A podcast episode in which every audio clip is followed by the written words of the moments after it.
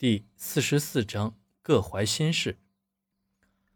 林木间想起自己和黄英认识的点点滴滴，走过的艰难路程，想着这些，突然间感觉无尽的痛苦袭来。林木间和安如玉默默地看着彼此，此刻在屋子里边安静的掉一根针都可以听到。虽然自己也在幻想中或梦中多次和安如玉发生过关系。但是今天实际发生了，内心却是没有任何的快感，而是充斥着自责和内疚。五点的时候，林木间就逃也似的离开了安如玉的家。安如玉自始至终在床上都没有动，没有多说一句话。他搞不清楚林木间究竟是为了什么。一整个上午，林木间都感觉心不在焉，努力的控制着自己。黄英担心的问：“你是不是昨天没睡好呀？”“啊，不是，就是想着咱们店里老是这样，生意也没有什么起色，心情很烦。”“慢慢来吧，总会好起来的。”黄英昨天晚上也过得很不开心，本以为回到家里会有林木间的一番安慰，但是林木间却没有回家。金桥国际公司的年会异常隆重，在五星级的酒店里边，公司的全员有上千号人，加上公司的领导几乎全部到场，还有一些客户。黄英五点出门的时候，已经接到陈涛的电话，陈涛开着车在门口等待。黄英简单的收拾了一下，素妆淡雅，一身裙子，在陈涛的眼里是没有任何变化的。夜晚的酒会里边，美女如云，个个争奇斗艳。黄英突然很后悔来到这个地方，突然感觉这个地方与自己毫不相干。如果自己不离职，自己也应该是这其中的一员。那现在自己算什么呢？看着陈涛围着自己前后一个晚上都不离开，黄英有少许的安慰，因为陈涛算是公司大股东的儿子。身边巴结的美女也是不少。黄英一直想不明白，为什么陈涛会喜欢自己，而且是这么的执着。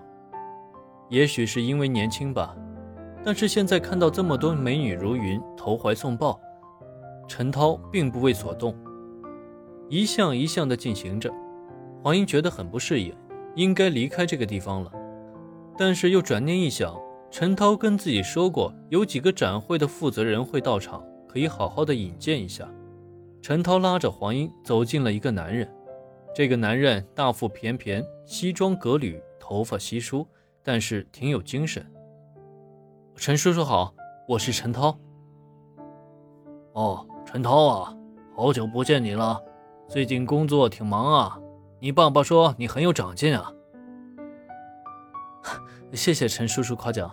我给你介绍一下，啊，陈涛啊，这个是你女朋友吧？也没听你父母说过呀。哼，呃，是这样的，我朋友黄英现在自己开了一家快餐公司，陈叔叔，你要多支持一下他呀。黄英不知道为什么陈涛没有否定，也没有坦白自己的身份，但是可以感觉到陈涛是真的在帮自己。您好，您好。哦，好的，没问题。你的朋友嘛，回头有时间直接来找我，叔叔我呀，肯定要支持一下的。那个陈总轻轻的和黄英握了一下手。那太好了，谢谢叔叔。两个多小时过去了，陈涛真的介绍了四个展会的老板给黄英认识，都说要给予支持。黄英也知道这是场面话。但是感觉陈涛家里的关系应该不会那么简单。谢谢你啊，陈涛。黄英思索了半天，不知道该怎么开口，只能以一句简短的“谢谢”开始与结束。黄英和陈涛坐在一个座位前，看着前边人来人往，两人喝着红酒。陈涛，这么多美女，你怎么不挑一个呢？我看刚才好多美女对你有意思呀。我不喜欢这些，至于原因嘛，你是明白的。你是看走眼了。真的，我不值得的。况且我已经……黄英刚说完，就看见一个雍容华贵的女人走了过来。黄英对这个女人再也熟悉不过了，她是陈涛的妈妈。三次见面，每次都有深刻的印象。自己曾经答应过陈涛的妈妈，从此就离开了陈涛，但是今天又被他发现了。小黄啊，欢迎你来参加公司的年会，有时间吗？我们聊聊。你今天真漂亮。黄英随着陈涛妈妈离开了大厅，走到门外。小黄啊，你和陈涛为什么还没有断呢？我跟你说过，我不希望看到你和陈涛在一起的。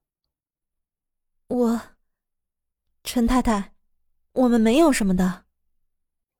如果真的没有什么，今天公司的年会你怎么会过来？况且我也听说了，你让陈涛给你介绍什么展会的老板给你认识，你是在利用我们陈涛的年幼无知吗？陈太太，不是您想的那样。我不希望以后再看到你们在一起，我也求求你让陈涛死心好吗？我也曾经告诉过您，我已经结婚了，我马上要生孩子了，我也不希望陈涛来打扰我。那今天晚上你为什么会出现在这里？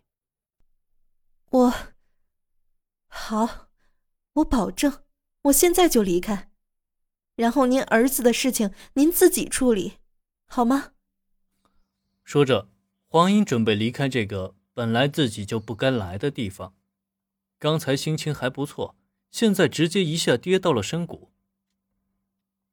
黄英，我们的酒会马上要开始了，会有舞会，一会儿跟我一起跳舞吧。看着走出门的黄英，陈涛说道：“不了，我家里还有事情，刚才接了个电话，我要马上回去了。”我妈是不是跟你说了什么呀？陈涛放下酒杯就跟了出来。陈涛的妈妈看着陈涛追了出去，并没有大声的喝止，而是维持着自己身份和地位。